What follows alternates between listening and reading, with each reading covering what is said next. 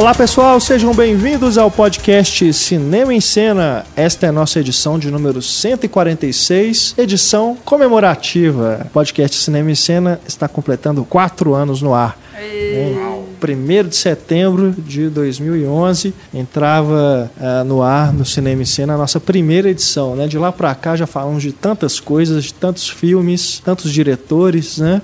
E a gente. É, uma coincidência, na verdade, né? A escolha desse filme Blade Runner, Caçador de Androids, para mais uma entrada na série Grandes Filmes neste podcast. Tivemos pedidos de ouvintes, né? Queriam que a gente falasse sobre Blade Runner. Temos o nosso aniversário, né? Eu me lembro que na época do podcast 100, né, que também foi uma marca, a gente escolheu o Alfred Hitchcock, né, para falar sobre a carreira dele na série Grandes Diretores. Então a gente naturalmente escolheria um filme é, marcante, famoso, né, que as pessoas é, sempre procuram, querem é, ouvir a nossa análise. Também ah, tem a coincidência de o filme estar sendo exibido nos cinemas aqui no Brasil né, dentro daquele programa de clássicos da rede Cinemark. Eles vão exibir a versão final né, de, do diretor, do Ridley Scott, é essa versão de 2007, a última versão, né, porque o filme, é, a gente vai falar sobre isso durante o programa, ele tem várias versões, né, desde 82, que foi o lançamento da versão original, ele sofreu modificações, inclusive feitas pelo próprio Ridley Scott, e a de 2007 é considerada a versão definitiva. E é essa que está sendo exibida nos cinemas e é essa que nós vamos analisar é, de maneira mais detalhada neste programa. Eu, Renato Silveira, aqui acompanhado de Antônio Tinoco. Olá. Stefânia Amaral. Oi. E Ana Lúcia Andrade. Oi.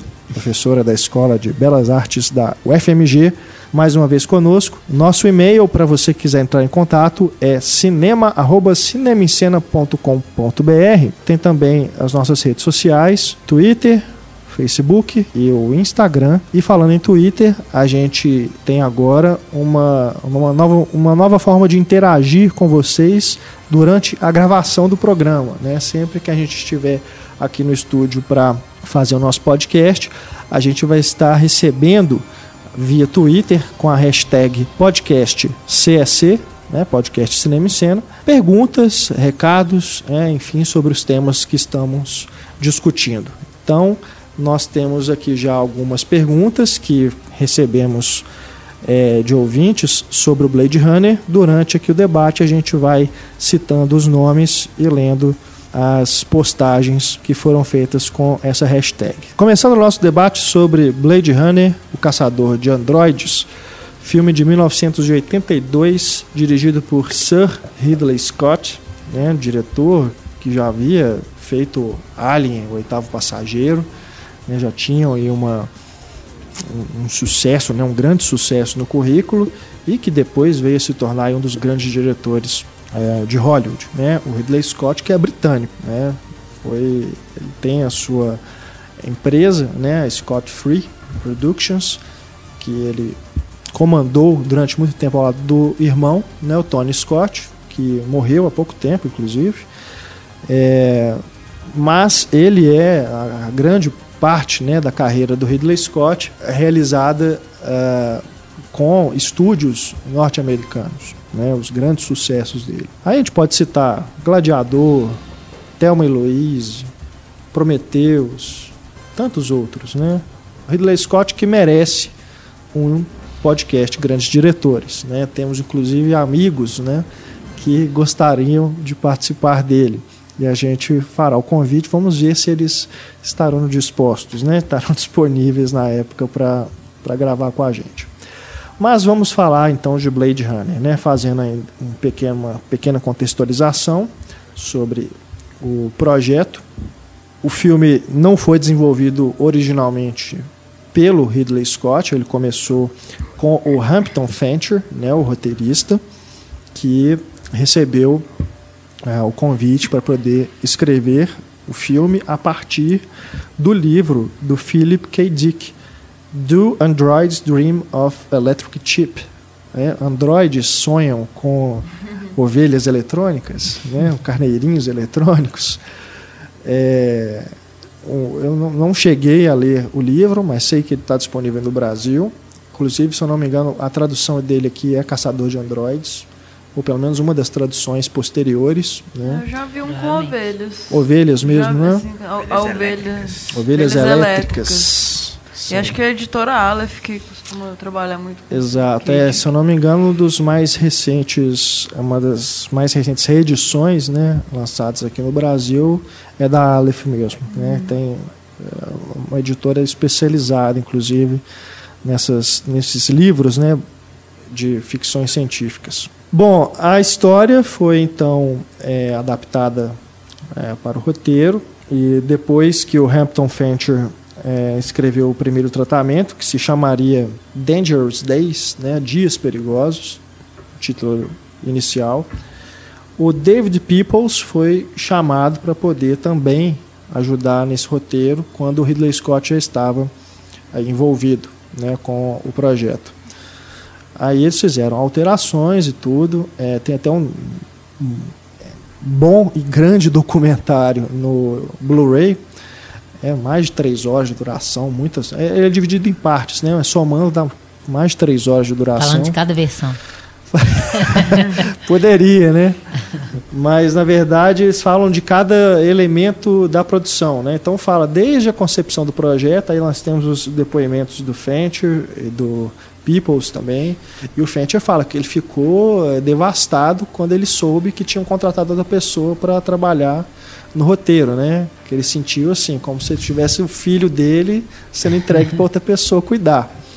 É, mas que no final das contas, depois que ele viu o filme, né, ele percebeu que o David Peoples fez um, um trabalho bacana e colocou coisas que ele não, é, não tinha imaginado e que funcionaram. Então, no fim das contas, não teve nenhuma, não ficou nenhuma rusga, né, entre eles.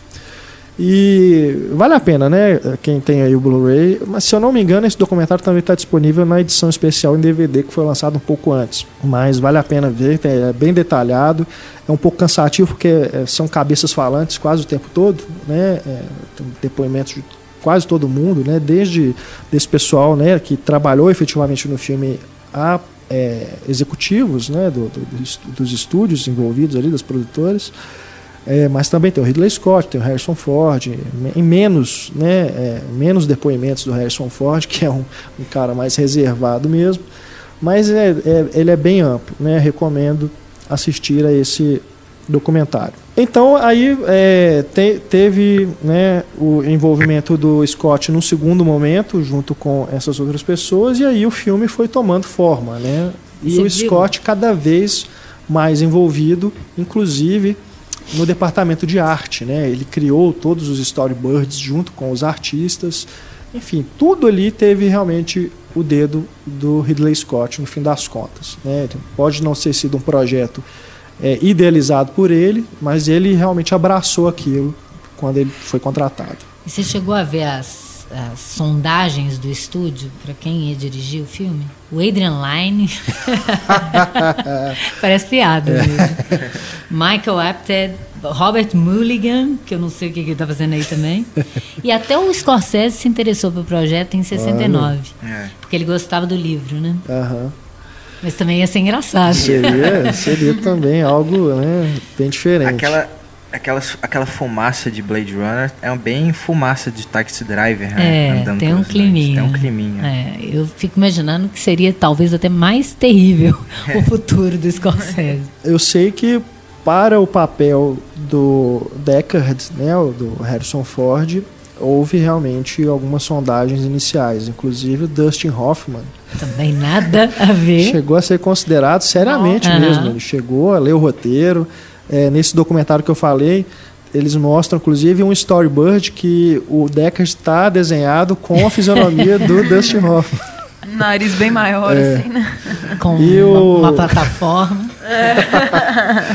e o Hampton Fancher, o roteirista original, ele fala que imaginou o Robert Mitchum é para o papel. Né? Aí Porque é uma já figura velho demais, tadinho. Que é do, do cinema no ar, né? Uhum. Mas apesar da idade, ele falava assim, que ele ainda é, conseguia enxergar ele como um intérprete o ideal para o Deckard. Eu sei que o Christopher Walken também foi sondado. Uhum. Que podia ser até interessante, É. embora não seja um herói. Mas o Aham. Deca não é exatamente um herói, se a gente for pensar, né? Exatamente, é.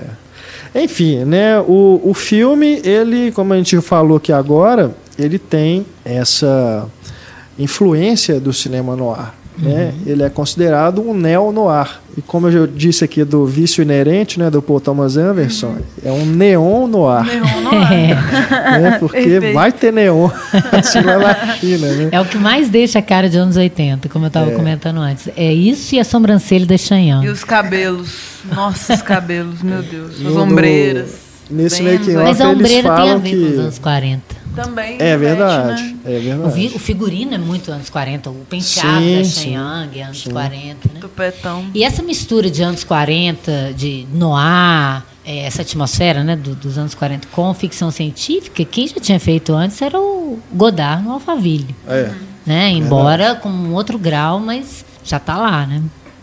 Eu acho, eu 62. acho muito. Depois a gente fala, né, com mais 65. detalhes sobre direção de arte e tudo. Mas essa mistura, Uhum. ela cria realmente um- um- uma, uma coisa que depois vai, vai influenciar outras ficções científicas também. Todo mundo se baseia. Só não É. põe o neon porque fica muito descarado.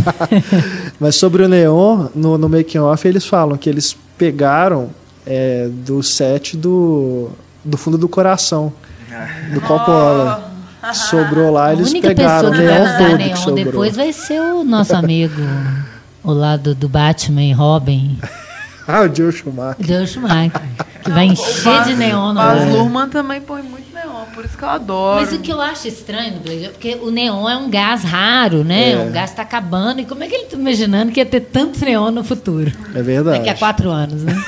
Daqui a quatro anos, porque o Ah, filme no se passa em 2019. É, né? tá chegando aí os androides. E não É. tem neon mais, nem no La Traviato, restaurante aqui, que era cheio de neon. Já Tiraram. apagaram os neon. Verdade. É verdade. Agora, é, isso é curioso, né? Esse futuro que é imaginado né? no- nas décadas anteriores, a gente já está chegando neles, né? De Volta para o Futuro, 2001 já passou, né? Não, 2000, então nem se 2010 já passou, enfim. Aí eu fico curioso agora, né? As ficções científicas de agora, que aí apostam em 2030, 2040 e tudo. Quando chegar lá, a gente vai ver né, o que, que se concretizou ou também. não. Isso é engraçado porque é cheio de propaganda. Nunca vi um filme tão publicitário, né? Tem tanta publicidade. E a Nossa, Panam, demais. que não existe mais. Coca-Cola demais. Não, mas assim, a Coca-Cola, Budweiser, né? É. Ainda existe. Mas TDK, que era fita. Pô, Atari. não, né? a cena Atari, RCA, gravadora, tudo que tava fadado a acabar nos É. anos 2000. Tá lá bombando.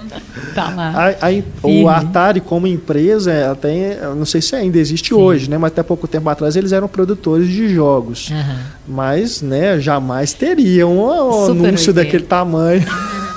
Eu acho engraçado dia. é que na cena primordial do filme, que o Rutherhal lá com o discurso, tá o TDK lá no fundo.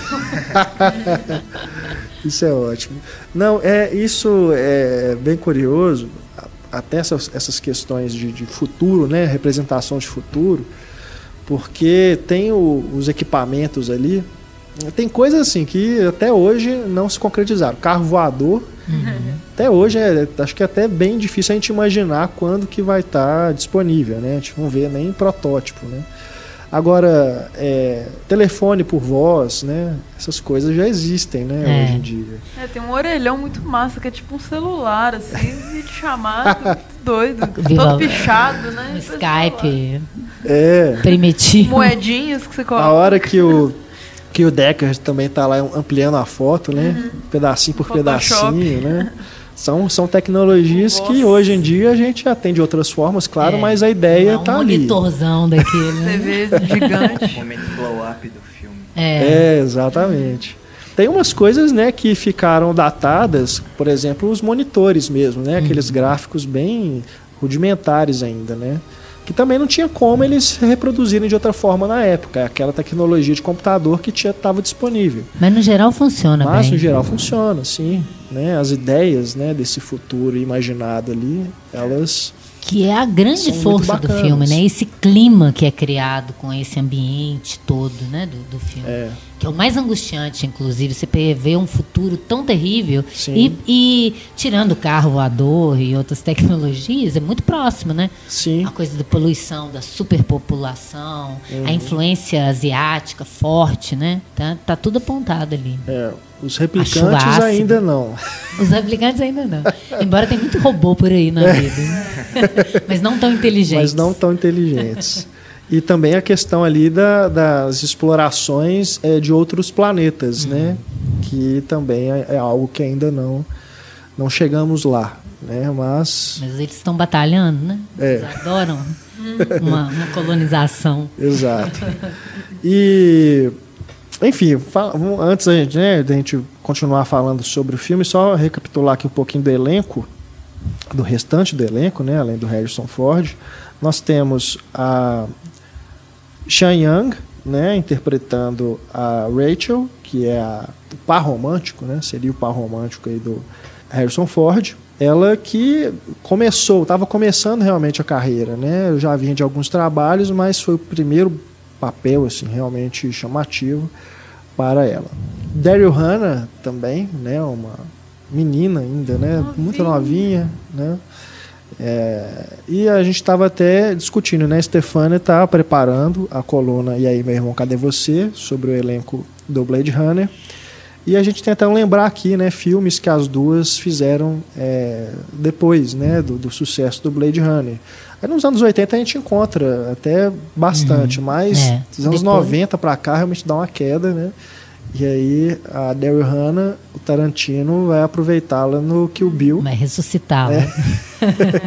pra depois matar. A Sean Young realmente ela deu uma sumida, né? É. A nossa memória mais recente aqui, né, Antônio? É o Ace Ventura. É, o Tem que clássico ver até se ela tá viva, né, cara? Não tem nem noção. Tem que Não, viva ela está. Tá viva? Tá. Mas. Ela fez, certo. ela fez aquele Sem Saída com Kevin Costner, que foi um grande sucesso. É. E O, Dustin, o Gene Hackman. Aquele outro também que ela tinha. Casava com o Matt Dillon, que tinha um irmão gêmeo. Não tinha uma coisa assim? um, um thriller. Só me lembro disso dela, praticamente. Exato. Averiguar. Mas é, é, esses atores, assim, é, a grande maioria continua na ativa, mas fazendo ou TV É. ou produções menores mesmo, que nem chegam às- aqui no Às Brasil. vezes faz um papel secundário numa série que você. Depois que você vai ver nos créditos, você vê que era a figura, né? É. O- já o Rutger Hauer, né, que faz o antagonista, Que é excelente. excelente, né? Fantástico. Não, ele, ele é um. Assim, ele é a grande força do filme pra mim, depois da, da, da- da direção de arte. é ele. Ele Como é um personagem. ator holandês, né, que também estava ali fazendo o seu primeiro grande trabalho em Hollywood, mas é um que até hoje também tá e já tá, é, né, igual o Harrison Ford, já com uma idade, né, já bem Ele foi com o Paul. Verhoeven, né, pra Hollywood. Sim, sim, sim. Mas ele, por exemplo, esteve no Sin City, né? Ele faz uma Uhum. pequena participação O Batman também. no Batman, Isso. né? O Batman Begins. É, ele esteve em True Blood, né? A série. Enfim, é um cara que continua aí sendo bem requisitado. Mas, de novo, a maioria dos filmes, né, não chegam a- aqui ao Brasil, né? São produções independentes, menores mesmo, que passam despercebidas pelos distribuidores. E na época do Blade Runner, além desse personagem que ficou memorável com ele, né, o Roy, teve também o do, da Morte Pé de Carona, na primeira versão. Sim, sim. Que era Exato. assustador. É Só ótimo. de você olhar para ele. Ele tem uma coisa intimidante e, e doce ao mesmo tempo que, que assusta. É né? Legal que coisa aquela- forte e frágil ao mesmo O tempo. discurso, né? Aquela frase mais icônica do filme foi ele que, que colocou ali. All those moments will be lost in time. Like tears in rain. Time to die.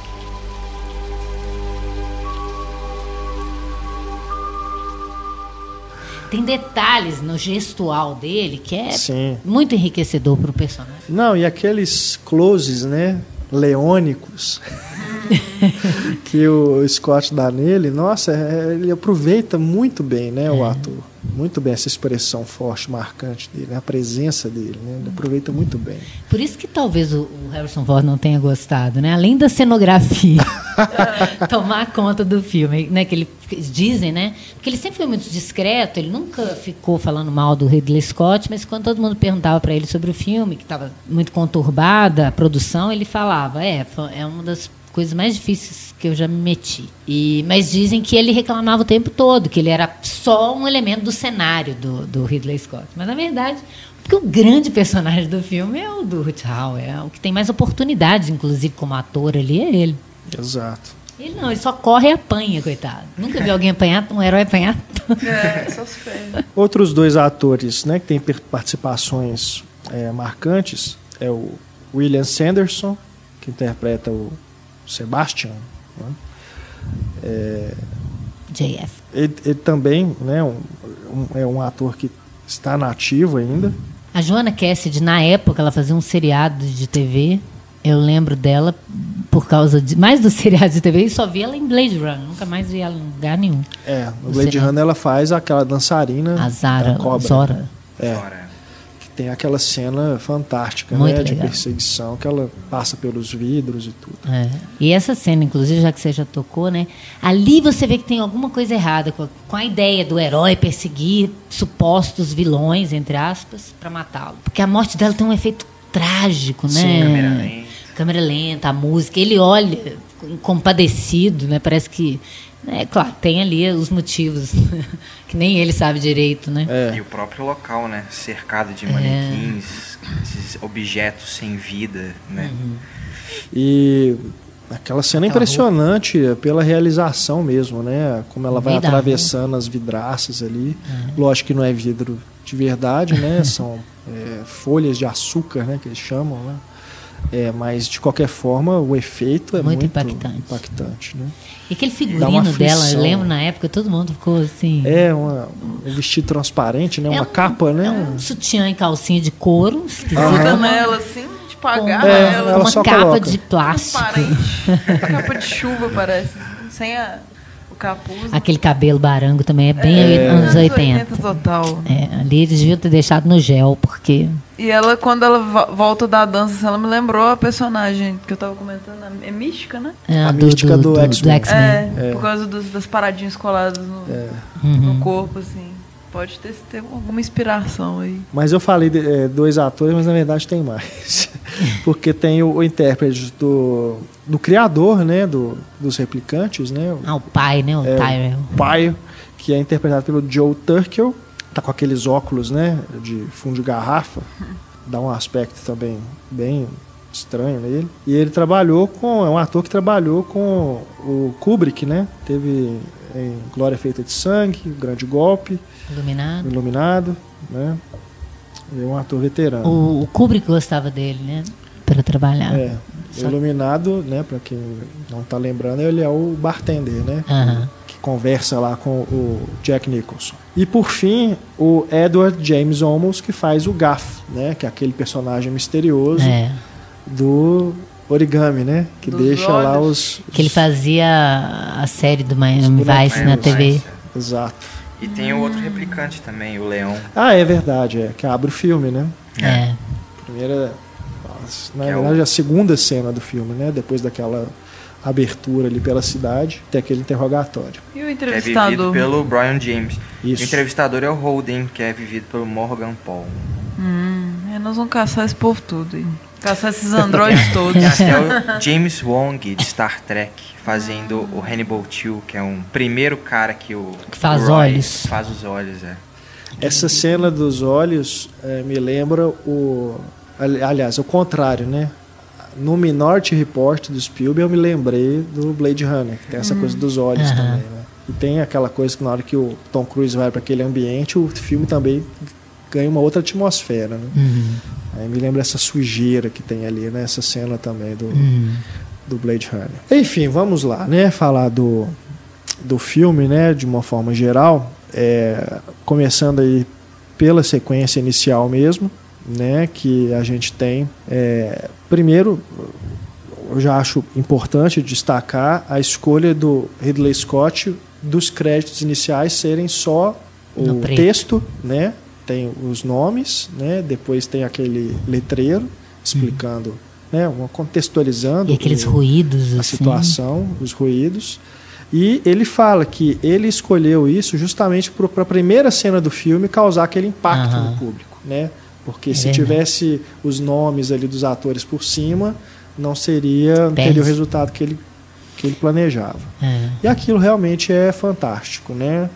Já te joga naquele, Que a- o naquela som cidade. te joga, já te dá É. o clima antes de aparecer a imagem. Isso. E quando surge, a primeira coisa que você vê são as explosões. Aham. Você está sem saber direito o que é aquele lugar, É. né? Aí parece aquele olho refletindo. Aquele olho. Que é maravilhoso. O olho é de quem? Pois é. Pois é, de quem?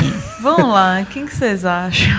Eu sempre imaginei que fosse do, na verdade, do do Onde Bet, né, do, Roy. Roy Betty. Né, o, o Do Ruth Hauer. Rudy Hauer. Sempre imaginei, porque pra mim ele, ele é esse cara que tá vendo a coisa toda, Ele fala, eu vi tudo. né? E é um olho claro, né, aparentemente. Aham. É, olho azul.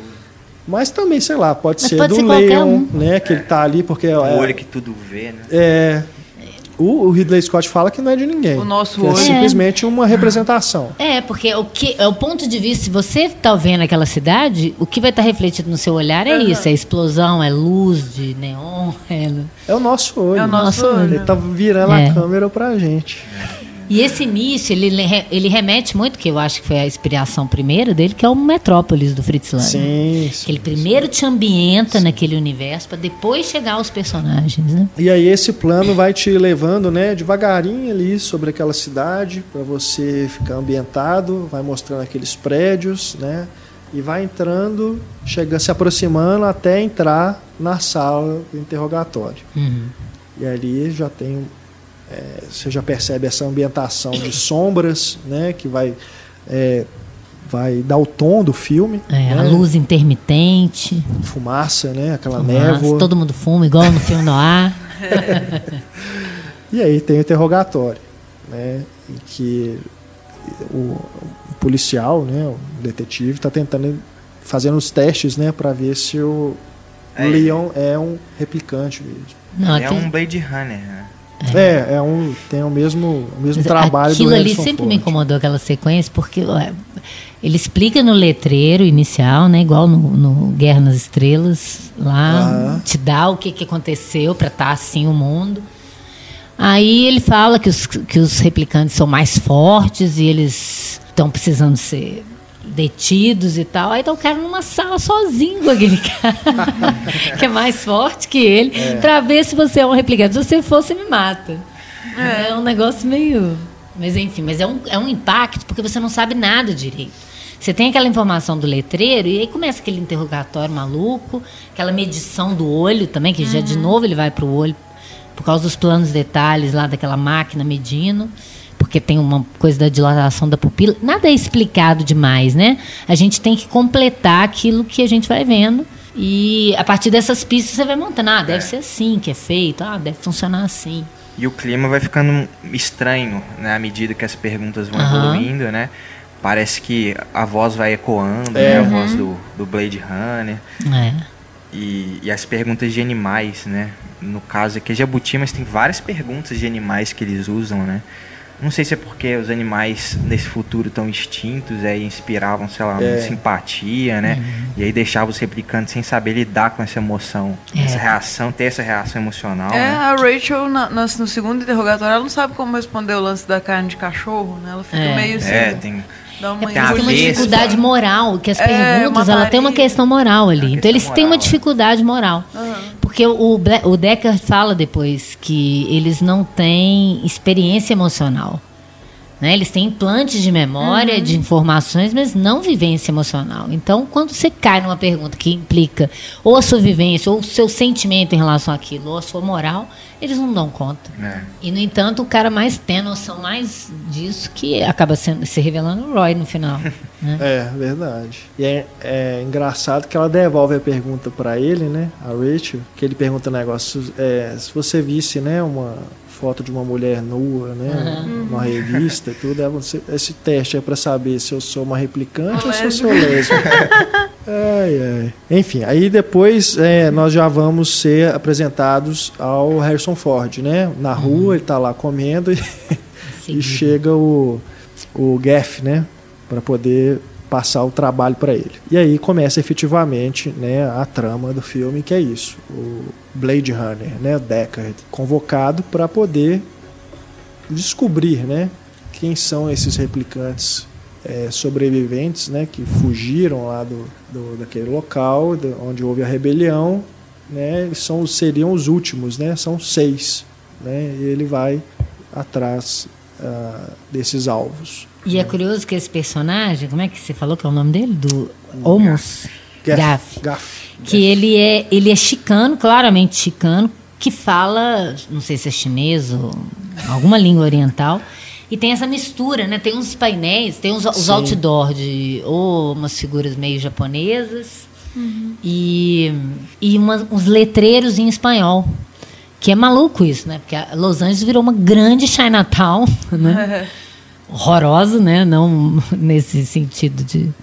Mas é essa ideia que eu estou falando, da influência da, da- de outras culturas ali. Né? misturando as culturas todas, Todas. também, confluência ali, né? Isso é muito legal, né? Você ter, você ter essa percepção de como é que eu vou imaginar isso nessa cidade. Parece né? que o mundo ficou menor. Tipo, apesar das luzes e tal, menos povoado. É, né? Você fica mais sentindo restrito. falta de ver o sol, né?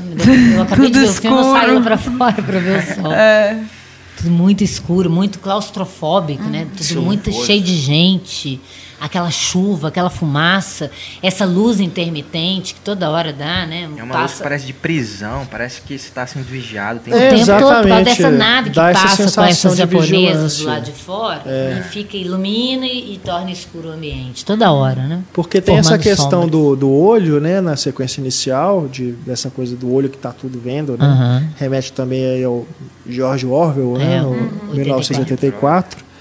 Essa coisa da vigilância e essa luz realmente ela dá essa sensação mesmo, É. né? De que tem alguém ali sempre rondando, né, vigiando É, todo tem uma mundo. hora que ele tá lá embaixo, aí vem um carro falando, o que você tá fazendo aí? né? Os carros todo O que momento você eles tá aparecem. parado? Aí ele tem que né? sair dali, não pode ficar parado ali naquele lugar. com toque É. de recolher. É um horror viver naquele mundo. E, E, aquele- o criador no topo, né? Sim, É. naquele edifício piramidal. né? Piramidal, é. E lá dentro tem toda essa. remete a essa coisa de faraó mesmo, né? É. De ser o cara que está ali no comando né? de, daquela cidade. O Deus máquina. É, ali. E as cenas em que o, o Deckard tenta, né, sair desse mundo de Blade Runner é sempre realmente no chão mesmo, no solo, quando ele tenta pedir o almoço lá, comer a refeição, e é sempre interrompido pelo Gaff. Uhum. Que fica fazendo os, os origaminhos. Os origamis, é. Muito lindo origami de unicórnio. E o primeiro que ele faz é um de galinha, né? Porque ele recusa o chamado, o herói recusa o chamado. É Aí ele né? faz uma galinhazinha aí, né? Que é bem de Exato. covarde em inglês.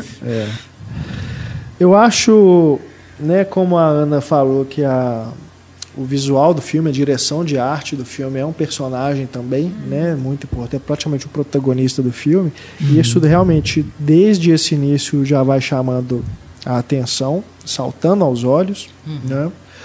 É, não é à toa, porque afinal de contas, um profissional envolvido, inclusive na criação dos efeitos visuais, é o Douglas Trumbull, né, que trabalhou em 2001, e para criar esse universo né, é, futurista, criar todo, é, todos esses. É, é- é genial isso no, no making off, eles mostrando como que eles fizeram esse plano inicial, nas miniaturas, né, tudo. É, é muito bacana você ver, porque hoje em dia isso num computador resolve fácil. Você né? cria tudo no computador. Ali eles desenharam no- é, é, com cartolina e tudo, fizeram uma, uma sobreposição, né, filmaram e depois projetaram as coisas em cima. É toda uma técnica de, de camadas né, que envolve, que hoje Você o Photoshop também resolve. né? Rapidão, já faz. É, e ali eles fizeram tudo manualmente. Eles inclusive falam isso no, no documentário, que o Blade Runner provavelmente é um dos últimos filmes analógicos, né, de, de ficção científica, com efeitos especiais dessa forma, porque não foi usado né, nada de computador na época para gerar essas imagens. Acho que a única, a única coisa de computador ali é realmente são aqueles as imagens dos monitores, Aham. que não tem como, né? E tá bem feito, né? Não é uma coisa que envelheceu, que você olha e fala, Não, nossa, não, envelheceu, não parece o É, não, futuro, tem que você não muito sente. muito meticuloso, né? É. É, aí é uma influência também do Star Wars, né? Desses filmes que, dele- que começaram a surgir ali nos anos 70, que também tem esse trabalho de miniatura que, e de cenários também, né? De detalhes, que é algo que, que chama muita atenção, que continua crível até hoje. Né? Por mais que algumas coisas eh, possam ter envelhecido, eh, porque não tinha como fazer da- na época, eh, essa parte que é real, né, que as pessoas estavam ali no set interagindo com aquilo, né, aquilo ali é um mundo totalmente funcional, né, aquelas ruas, tem um mercado, tem trânsito, tem aquele, de repente entra um- um- umas pessoas andando de bicicleta no meio, né, tem um- um- umas preocupações com os detalhes Sombrinha que de fazem É. sobrinho de neon. É, então faz tudo aquilo se tornar crível, né? É. E o fato das pessoas estarem interagindo com aquilo colabora demais também. É. Essa- Você sente esse clima angustiante, igual eu tô falando, É, você só não só vê. Né? Atmosfera é. tudo. E essa cena é muito boa, porque eu acho que o Roy e o Leon que vão entrar no apartamento pra pegar as fotos, não sei. E aí a câmera se afasta, né? Então você fica perguntando, por que, que a câmera tá indo pra esquerda? Por que, que não cortou ainda, né? O Roy e o Leon já saíram do plano, aí passam as bicicletas, É. né? Então realmente atmosfera pura. Tem um momento que eu tive a sensação de estar vendo o elenco de Snowpiercer ali. Que é parecido, assim, tinha uma galerinha meio. é, a parte mais Expresso miserável Tamanho, da né? cidade, assim. É. É, tipo, naquela vibe mesmo, esse pessoal mais sujo. Distopia, né? Com certeza. É, bem distópico, totalmente, né? E Total. com certeza não tem muita água também. Você Então, não vê ela é- árvore, você não vê É, verde, não dá tem uma natureza, angústia. né? Não tem. Nossa, aquilo No máximo aquela folhinha que ele não sabe o que, que é, que, que tem que olhar no microscópio, que não é natural também, né? Aquela é uma escama. Escaminha. É uma escama de peixe, né? E os animais todos sintéticos, Uhum. né? Todos. Ninguém- É, nada de não verdade. existe, mano. Não existe mais, e os que existem parece que são caros, né? E isso é bem. é, não, não fala nada, né? Mas pela chuva ácida, por, por tudo isso, você vai vendo que tem uma coisa ali de falar que, que talvez seja a distopia mais próxima, que é acabar mesmo com a, com a natureza. É, na época eu estava lendo algumas críticas e falavam assim que é, apesar de se passar em 2017 e tudo, parece que é hoje, porque por causa desse, desse realismo, né, e das pessoas que estavam ali tudo, enfim. mas é, até hoje passa essa sensação, apesar de a gente estar se aproximando do ano em que o filme se passa, é esse realismo, né, que eles criam também dessa sensação de que isso poderia realmente estar acontecendo hoje É. em dia, de poderia Tinha estar um- naquela situação. Um amigo meu voltou da China agora, ele falando que é um horror, que você vê o sol, uma, uma mancha vermelha atrás de uma neva de poluição horrorosa, que é um trem abafado. que Você fala, a camada de ozônio ferrada está aqui. Porque era uma, uma sensação horrível. E calor lá, né? Agora que ele estava lá. Nossa, deve ser terrível. A gente nem tem isso ainda assim tão sério, né? É. É uma distopia realmente tal e cruel com os replicantes, né? Acho que não É. sei se a gente falou, mas eles são criados, escravizados praticamente, É. né, nas colônias. E ainda são criados a, com Propósito. propósitos sexuais também, É. né? A, Pri, A a Pris. Pris é uma prostituta androide que eles criaram. Uhum. Então aí a gente, a gente começa a ver, né, como que a, a, a perda da humanidade dos humanos, né, e os replicantes realmente bem mais explorando esse lado humano deles. É, e também, de certa forma, proibir né, o, o- os replicantes.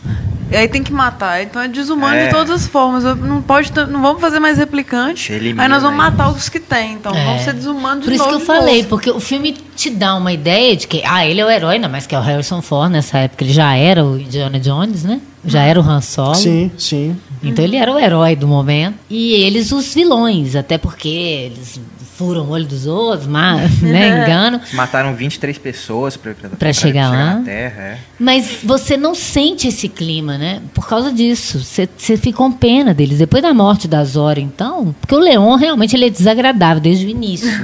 mas depois que vai pra Zora, e a Pris, que parece frágil, você vê que ela tá dissimulada, mas ela parece frágil com o Sebastian, né? Doce. é. Ele também falando muito calmo, muito tranquilo, o Roy. E de repente você vai vendo que tem uma coisa estranha ali. Quem é realmente herói e quem é realmente vilão? É. Né? E quem não tem sentimentos, né? Será que É. o sentimento do Android às vezes não, não supera o da gente, que teoricamente tem memória, tem tudo? É, eu acho que o, o- o do Rutger Hauer mesmo é, não é um.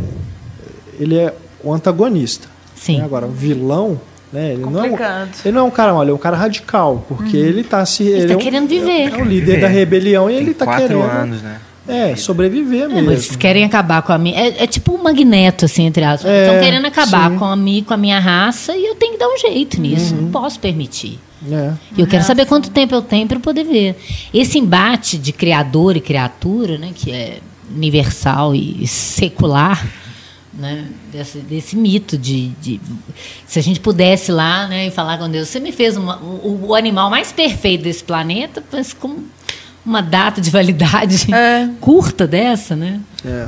E realmente o Decker é um herói quase patético, né? É. O Leão, ele apanha totalmente, né? Quem salva ele, inclusive, é a Rachel. Você tem a Zora, que ele passa um tempão perseguindo. E a cena final, que é Roy totalmente, né? No domínio da Salvando situação. ele, inclusive. Salvando ele, inclusive, é. Sobre os cenários, né, a gente estava falando aqui, o Mário Antônio nos mandou aqui uma pergunta pelo Twitter, né, com a hashtag podcast CRC. Ele pergunta como conseguiram fazer aquelas paisagens e cenários fabulosos e marcantes antes da era do CGI, né? É isso que a gente está falando, né? É Esse uso das miniaturas, né?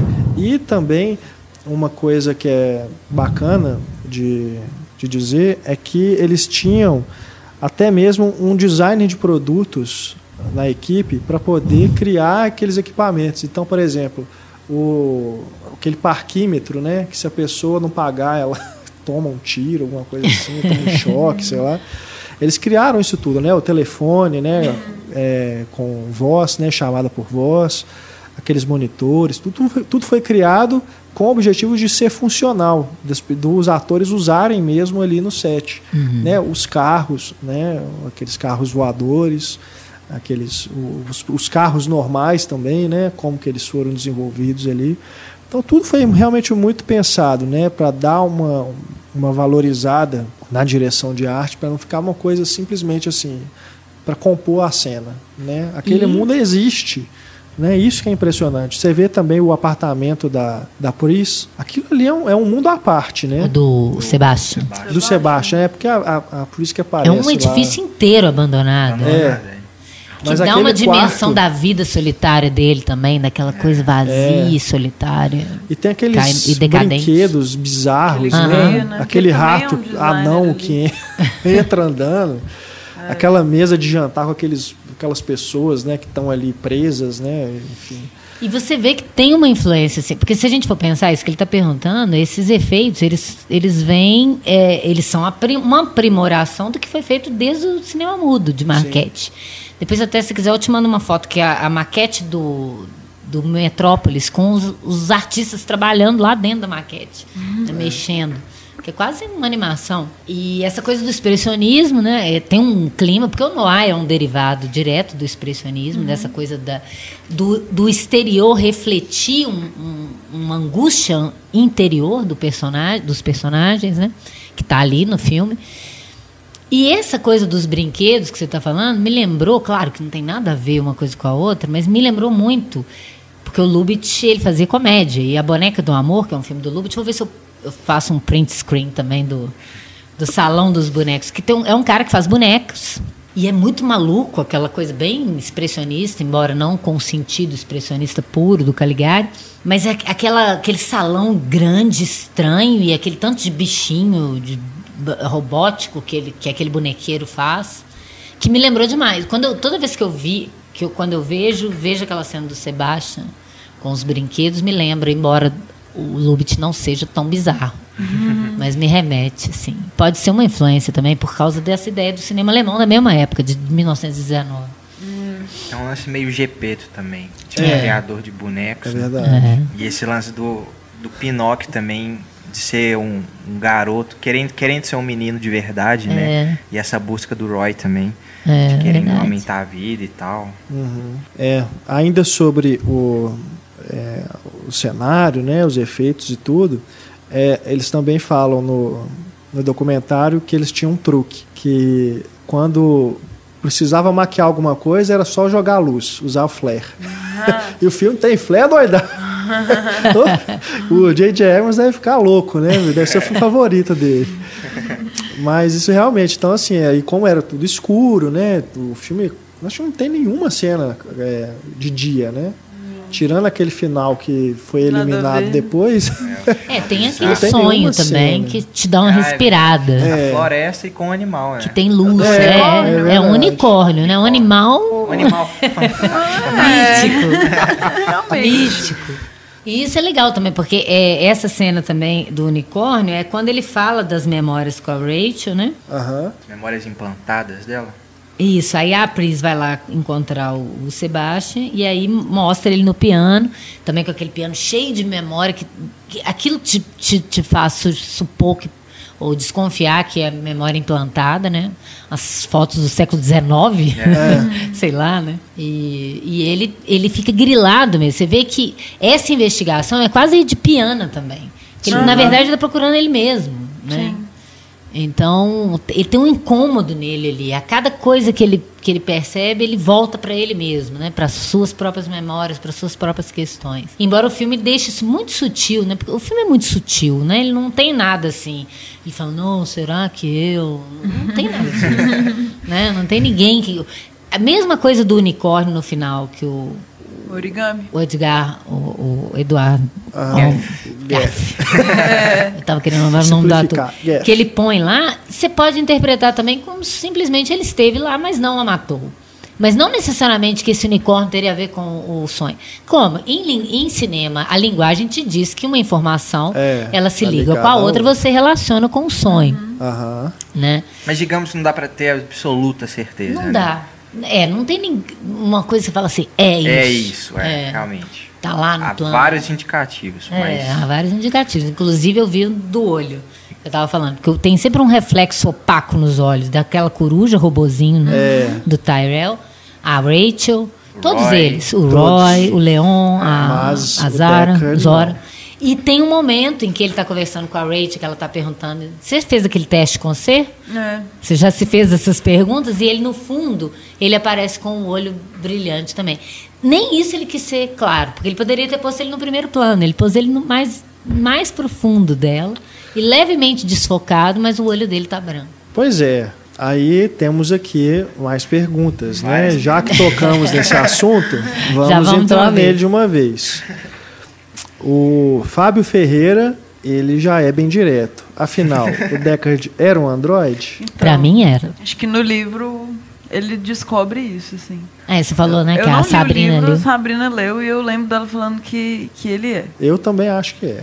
Eu acho Não, também. é com certeza. É bom o filme questão... não responder isso, mas é, eu também acho legal é. deixar agora, isso pra gente ficar agora, aqui. Isso é bom ou não pra narrativa? Aí é. vem a segunda Aí pergunta aqui do Tobias. O fato do Ridley Scott ter afirmado, né, que ele é, falou ele isso em entrevista, que o Deckard é um replicante, ou mesmo as insinuações a isso na versão do diretor, alteram significativamente a percepção do filme a ponto de mudar algum aspecto relevante? Não, não acho. Porque muitos falam que se perde a ideia de embate homem versus máquina, nesse sentido. Fica só um replicante contra replicante. Mas assim, eu também gosto. Mas eu acho isso mais rico. Eu acho isso mais rico. É uma outra camada. É, é uma outra camada. Eu tô matando a minha raça. Colocado um, um replicante para poder perseguir os é, outros. Exatamente. Você vê que esse cara, esse Def, fica o tempo todo olhando pra ele com uma carinha cínica, como se ele soubesse. seu pai. Vai lá, vai lá matar seu irmão, filho. É. É. E por isso, mas eu acho muito bonita a cena dele no final com o Ruth Hall, porque você vê. O Ruth Hall parece que saca. Uhum. mas não só por isso. É tipo assim, meu tempo está acabando, vou deixar você viver. Né? Eu já não tenho mais tempo mesmo, então tô fudido, tô fudido e meio. Mas. E esse fracote aí não fez nada até agora, não vai conseguir me matar. Então não, tem, não, é. não me representa perigo. Mas eu acho legal é isso, né? De. É, esse final que as pessoas falam, ah, não é um final feliz, para mim é o mesmo final do outro. Porque a Rachel é. Então, até que ponto também ela vai durar? Aham. Que, até que ponto ele vai ser feliz com ela? Tudo bem, ela foi feita de separ- uma outra série e tal, mas o cara fala, o criador, né, que ele que quando ele tentou desenvolver mais tempo dava um vírus lá que Uhum. Não tem como reverter. ele fala isso com ele, porque é a desculpa dele. Mas o Def fala que era um mecanismo, não sei se é o Def, alguém fala que era um mecanismo de controle mesmo. Por- Caso eles saíssem do controle, porque eles eram mais inteligentes e mais fortes, Aham. que eles seriam naturalmente eliminados, né? Com o tempo. É. Fica a dúvida, né? Mas. ah, Mas eu acho muito legal, muito mais legal ele ser um É, replicante não, do que mas ele não ele, ele ser. é um replicante. É. Não tem como, não. É isso que eu também é, tô com dúvida, Ana, porque eu, eu lembro, assim, eu vi a versão original do cinema, mas eu não, não tô com a memória muito boa. Primeiro, das narrações em off, né, que foram cortadas na Que versão era do bem mais diretor. no ar. E também a questão da sequência de sonho, né, do unicórnio. Ela não tinha. Ela não tinha, Não né? tinha. Não tinha isso na versão Ele dormia no piano, acordava e simplesmente não mostrava o que ele sonhou. Mas ele Aham. estava naquele piano, cheio de memória. Mas aí você ligava, eu pensei assim na época. Ele está lidando com essa coisa da memória dos outros, ele está se questionando também isso. Normalmente, né? Ah, Aham. eu estou mexendo com um crime de, sobre o passado dos outros, vou ver o meu próprio passado, sei lá. Mas aí com esses sonhos você já começa a perceber, né? Essa coisa do, do implante, né? Pois é, que aí você faz a ligação, porque sem essa sequência e depois no final você vê um origami de um unicórnio, assim, o que que isso quer dizer? Então, é o que eu tô falando. Sem a sequência do, Né? do, do sonho, o que, que você pensava antes? Aham. Que o cara faz o origami. Ah, Pois então é. ele teve lá, Aham. mas não a matou. Só essa informação. Não, não quer dizer Sim. Mas ele não tem significação simbólica. É. É. só um objeto que podia ser uma rosa, um porquinho, daria na é. mesma. Ele, Isso é como muito unicórnio, curioso. ser significativo é por causa da ligação com o sonho, É. né? Isso é muito curioso porque o, o plano, logo depois que ele pega o, o origami, ele olha Ele assim, faz assim com a ele faz uma- um movimento com a cabeça. Isso Entendi, tá desde, isso não foi É. eliminado em nenhuma versão. Então, olha pra você ver, né, como que isso ganha um outro significado depois que você tem essa outra informação do sonho. E E até- tem o off do cara na- de flashback, né? Falando. É, ela não viverá. Pena que ela não viverá, mas quem vive? É. E aí ele fala, tipo assim, saquei. Entendi. Ah, Ele escuta duas vezes, né? No primeiro filme ele falou, saquei, obrigado, você não matou ela, vou Aham. embora com ela pro mundinho lá do, fi, do Stanley Kubrick. ele saía pelo elevador É. e mostrava já os créditos na, na imagem da natureza, que era, pra mim, sempre foi um incômodo aquilo. Falei, ué, gente, por que, que o povo tá vivendo na cidade se existe natureza ainda? Será que não é um sonho também, não? É, que loucura. Por que Quero que vai ir. todo mundo pra lá? Se tem um lugar bonito pra fugir, o que, que tá todo mundo fazendo em Los Angeles? É, até eu não, tava- não tinha Mas- pensado, mas talvez esse unicórnio seja a ovelha do título que transpôs pro filme. É, eu acho isso Porque- muito legal, porque não é um, ga, não é um bicho. É, É, é um bicho, mas é um bicho né? mítico, É. que não existe de fato. Que, como é que é? Será que os androides sonham com ovelhas? Elétricas. Então, Ah. aí eles. Por que, que ele tá sonhando com aquele unicórnio? Ele, e pra ele o unicórnio é um bicho não fantasioso, é um bicho real? É uma, uma memória implantada? Né? Então É. tem tudo a ver. É o, é o animal de poder dele. é o unicórnio. É, porque eu me lembro que quando teve a versão do diretor, né, a primeira versão do diretor, que, que aí ele inseriu né, essa informação do, do sonho, que aí muita gente falou assim, não, então, cara, ele é replicante mesmo. Acabou o filme pra mim. Mas tinha muita gente que não entendia o unicórniozinho do, do origami no final. Que E fez aí- essa junção por causa disso. É. Né? Mas tem gente que não gosta também. Mas né? tem uma fala dele no Muito final. abstrato. que acha que isso aqui. Não, ele, tem gente que acha que ficou mais explicativo e que E é aí. explicativo, né? Você tem que mudou fazer o filme todo. É Bem sutil. É. Agora, a narração em off, eu acho que distanciava ele do replicante. Porque essa ideia do já aconteceu, eu tô narrando. Primeiro, você sabe que ele sobrevive, porque ele tá narrando. Estraga um pouco nesse Perde o aspecto. impacto, né? Perde o impacto. E tem uma reflexão toda ali, será isso, será aquilo? Fiquei ali olhando para ele enquanto ele morria e pensando no como que a vida é breve, e para não, para não. Ele explica um monte de coisa que, que nessa versão do Ridley Scott isso é legal, porque deixa para você, espectador, pensar. Quando, como fica no discurso dele, fica alguém te direcionando o pensamento, né? Isso que atrapalha. Eu gosto do como, como uma, estratégia do noir só, mas realmente a explicação está no texto, eu acho ruim. Mas teve uns problemas também com a própria narração, tipo assim, que, que não ficou legal. Uhum. o, É, o Harrison Ford falando ficou meio artificial. Porque ele já tinha acabado o contrato, já não tinha É, sido uma já tava de produção que ele saco gostava. cheio, É, então, ele fez assim. meio de saco cheio. Mas, mas tem uma fala fundamental do, do Def no final, quando ele vê que o- ele matou que o Roy tá lá morrendo, que ele fala, ela não sobreviverá. Pena que ela não sobreviverá, mas que ele falou, você fez o trabalho de um homem. Aham. Parece uma ironia, né? É. Falou assim, o que era pra É. gente fazer, você do- e matou os seus. E irônico com ele. É. Ele, ele- o tempo todo aquele personagem é muito esquisito, né? Ele olha Exato. de um é, jeito ele é muito uma sarcástico. coisa. É, ele é exótico, né? De todas as formas. Eu sei Agora de algo tem- que você não sabe, né? É. Tem isso também do número de replicantes, né? Seis, Quem né? é o sexto? Eles falam que morreu tentando pular uma grade. É, Mas e a Rachel? A Rachel também não estava lá fugindo? Ela Pois é. estava lá, já era sobrinho ou não era? Não, É, não, tipo, na versão que eu vi são seis. Aí seis. dois três morreram. homens e três mulheres. É, dois morreram na invasão lá Um da morreu. empresa, da Tyrell. Dois Ó. morreram. Ah, é? Eles falam, eu, falei, eu vi um. Na minha versão, pelo menos foi dois. É, é isso que eu falei, será que nós vimos a mesma? Pois é, aí vamos falar disso de uma vez então. Né? Temos aqui o Gustavo e o Vincent estão perguntando. Afinal de contas, quantas versões existem do Blade Runner e qual que é a definitiva? Ou nem o Ridley Scott sabe? Bom, essa de 2007 é tida como a versão definitiva, porque o estúdio cut. deu a liberdade artística total para ele montar, né, remontar o filme como ele queria. Na verdade, existem sete versões ao todo. Uou. Né? Tem a versão Workprint, que é a versão que foi apresentada nos testes de público, né, para saber antes do lançamento, né, para o estúdio saber se estava agradando ou não. Essa versão ela está disponível no Blu-ray, que foi lançado, né, em comemoração ao aniversário do filme. Tem também a versão de cinema original de 82 e a versão internacional de cinema. A versão internacional ela pouco mais violenta, um pouco mais sensual, Ah, né, coisas né, que são permitidas fora dos Estados Unidos. Blade Runner XXX. Tem também uma outra versão é, que foi apresentada é, como Snake Preview, e aí ela tem algumas cenas extras que não estão nem na versão final, é, cenas deletadas, né, você encontra depois como material extra, mas elas não estão nem na versão do diretor. Tem essa versão é, do diretor 92. de 92, que aliás são duas.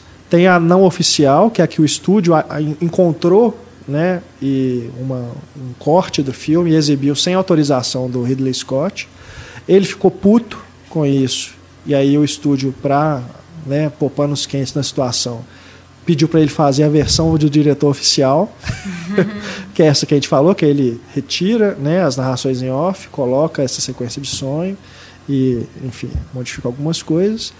E, enfim, a versão final, essa última, né, remasterizada em 4K, enfim, Diaba 4 em alta definição, que teve essa, essa nova mexida aí do Ridley Scott em algumas coisas. Mas se você observar a duração, elas variam entre 113 e 117 minutos. Né? Então, assim, a, a duração não é que tem muita coisa a mais, re- são realmente modificações pontuais, né? E às vezes até no tempo da sequência. É, né? exato. Algumas coisas, tipo, igual eu falei, essa versão internacional que tem mais sexo, é, mais, mais sexo não, mais cenas.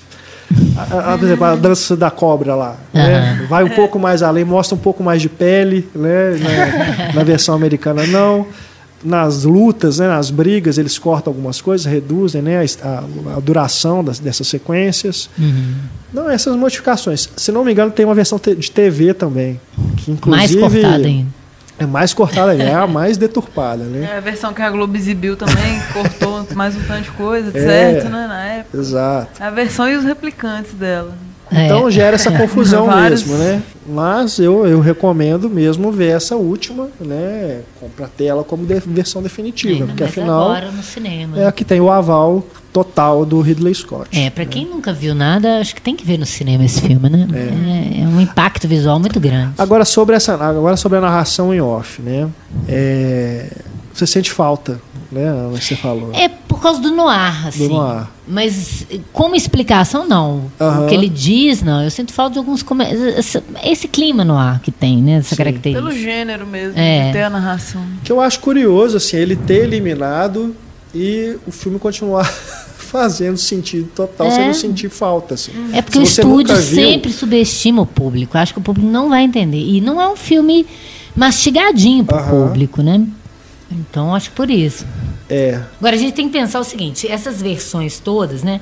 Se a gente pensar que o filme ele foi um fiasco de bilheteria em 1982, a crítica acabou com o filme, o público não gostou, Uai. não foi ver. Sério? Em 82. Nossa, não sabia E aí o filme se tornou cult em 92, com a versão do, do Ridley Scott, né? Não sei se o público mais preparado para isso, ou esse bafafá em torno dessa coisa. Porque o cult, ele é uma coisa que é feita independente do que o estúdio quer. Acho que até hoje deve ter técnicas publicitárias para transformar uma coisa em cult. com certeza. Mas naquele momento, não Ai, ai. né? E, e o filme foi sendo. À medida que as pessoas iam descobrindo, e a locadora começando naquele momento, as pessoas iam vendo o filme na locadora e falaram: Você viu Blade Runner? Ninguém tinha visto no cinema, as pessoas descobriram o filme em vídeo. E não é um lugar para você ver o filme, ainda mais em VHS. Fudidão. E é, eu fico imaginando, e aí, como isso deu dinheiro, opa, agora o filme tá rendendo, então vamos ganhar dinheiro, vamos fazer tudo quanto é versão para esse filme dar dinheiro. Né? Que, eu, que eu sempre falo, que é uma pena que não existia isso há um tempo atrás pra gente não ter, igual o soberbo do Orson Welles, destruído, né? Porque eles iam falar, É. vamos guardar para que daqui a uns anos o filme vira cult e a gente lança a versão, em vez de jogar no lixo. É. Mas a trilha do, do Vangelis não foi assim, não bombou na discoteca, não, não foi assim, Então, não? foi uma coisa. A, a trilha acho que pegou muito, né? Virou, virou todo, todo lugar, comercial, novela, tudo tinha Nossa, aquela é. trilha. Até enchia o saco, de tanto que tinha. Isso é curioso, porque o filme, ele não é, ele não explora a trilha sonora dessa forma maçante. Essa versão nova. A primeira tinha mais. Eu até estava falando isso com. É, no, no final, inclusive no final feliz, o repete É. aquela música, o tema de amor, né? Mas, mas, Love mas era a versão mesmo que tá no disco. Essa versão nova já são temas Ah, mais, então é uma mais outra sutis. mudança. É uma mudança. É, eu acho Entendi. bem mais sutil a trilha agora. É. Ela era muito mais marcante na primeira versão. Porque não, esse Love Team, né, é só naquela hora mesmo. E mas Virou ele se tornou, motel, né? ele se Ela dá tornou um saco por isso, pela É. utilização é, repetitiva, né, tudo quanto é lugar.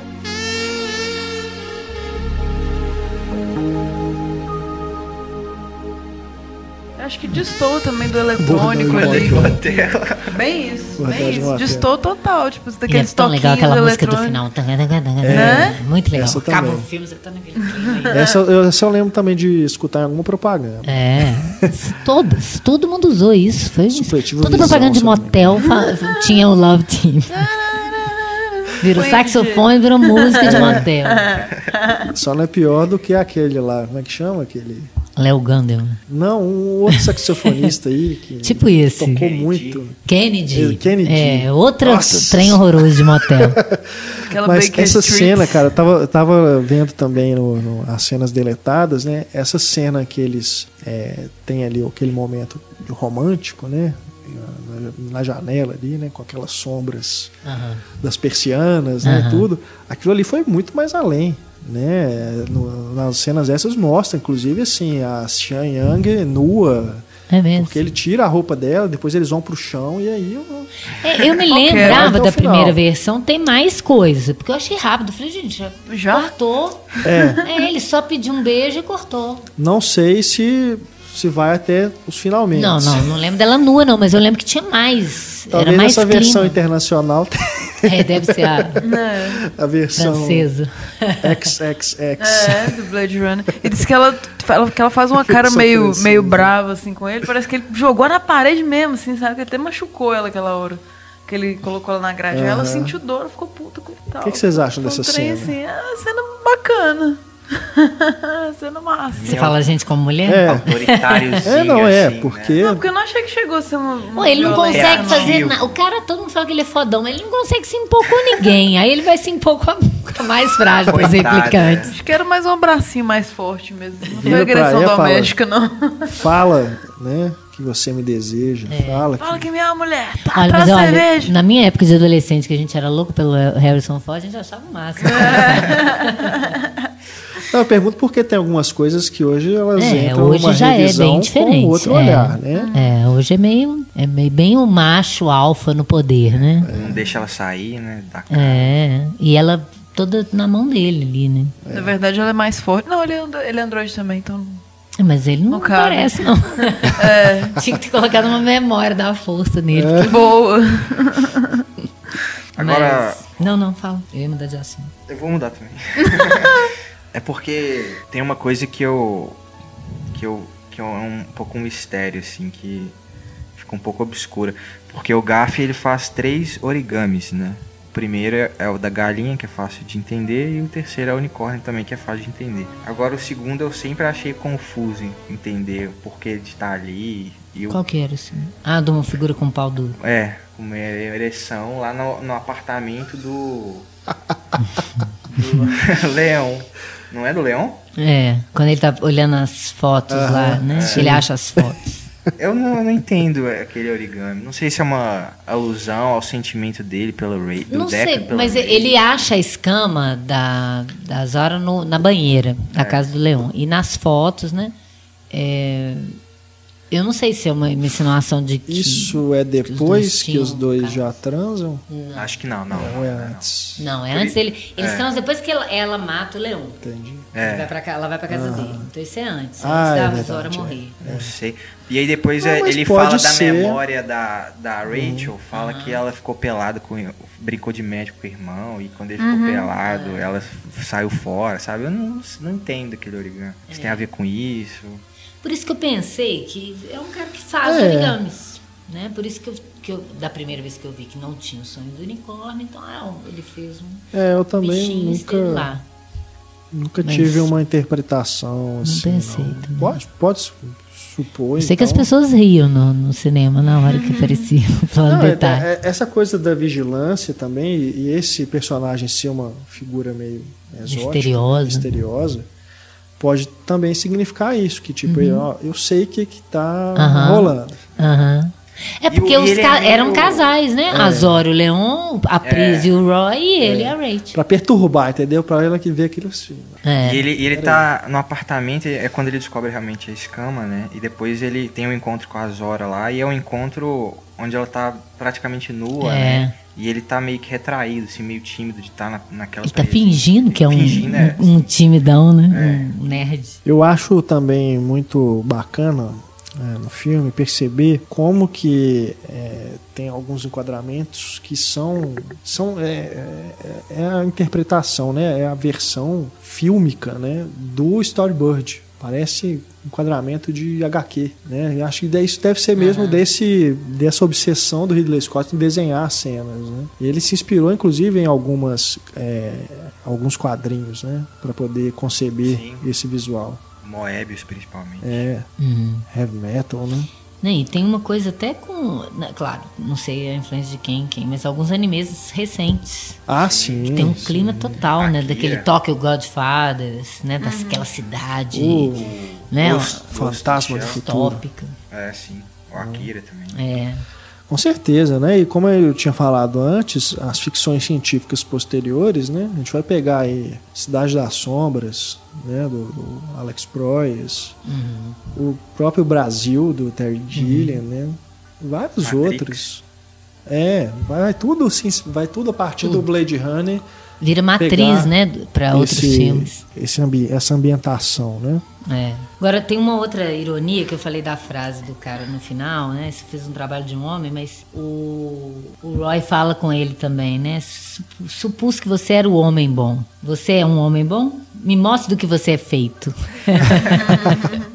Os sinais estão todos ali. né? Né, tem umas coisas assim que você vai vendo, tem um duplo sentido. Porque Tem. pode ser simplesmente essa frase, querendo dizer isso, você é o herói ou não é um herói, né? Mas também indicando isso. Não que ele saiba exatamente alguma coisa, né? Agora e você o, falou- O coisa fala com ele também, o, o, Hum. o Leon. É doloroso viver com medo. E ele olha para ele tem, ele tem uma, um, um olhar de cumplicidade, parece que ele tem isso. Ele, ele não tem vida, o Deca. O que, que ele faz? Ele vai ali, sai, come ali naquele negócio, vai pro apartamentinho dele. Uma vidinha bem mais ou menos, né? Como se ele tivesse escondido também, assim como os, os replicantes. E é um apartamento apertado, bagunçado, né? Que contrasta muito com a, a pirâmide lá do outro, que é um espaço mais aberto, mais iluminado.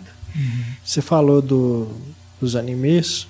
Eu lembrei aqui que eu, eu tive essa percepção quando eu estava revendo o filme agora para o podcast. de estar tá vendo um filme que tem um, ritmo do, do, do cinema japonês, dessa uhum. coisa mais lenta, Lento. sabe? É. Não sei se por causa dessa nova versão, essa última versão do Ridley Scott, você trabalhou isso também. Propositalmente, né? Inclusive a retirada né, do, da narração em off. Deixa mais lento ainda. Faz ele aproveitar mais esses silêncios, é. né? Eu achei até mais interessante nesse aspecto, é. rever assim. Eu também falei, gente, isso não é um filme comercial de é. jeito nenhum. e tem também, lógico, né, essas referências que a gente fala de cenário, né, de, de ele estar ali naquela uhum. aquele monte de letreiro. Uhum. E um deles, também um daqueles ideogramas em neon, é, no, no making off eles falam que eles escolheram um que significa origem, que tem tudo a ver, né, com uhum. essa busca do Deckard, né? Uhum. E ele aparece justamente atrás do Deckard, na hora que ele está no, no restaurante lá sentado. Uhum. Na hora que ele sobe uma escada também, ele passa na frente desse sinal, dessa placa luminosa. E aquela geisha também, né? É. Aquilo ali se tornou muito marcante, inclusive a publicidade do filme. É. E é maluco, porque é no futuro e aquela coisa tradicional ali, é. né? É. Que é uma tradição milenar. é mais um, um, elemento também dessa mistura de épocas é. né, que a gente tem ali né? Essa coisa retrô misturada com é, a distopia, com o futurismo, né? É realmente. E o uso de profundidade do campo também, né? Na, nessas as cenas mais abertas, então, ali no, no prédio do Tyrell, Sim. né? Que você vê tudo, né? O cenário todo até lá no fundo.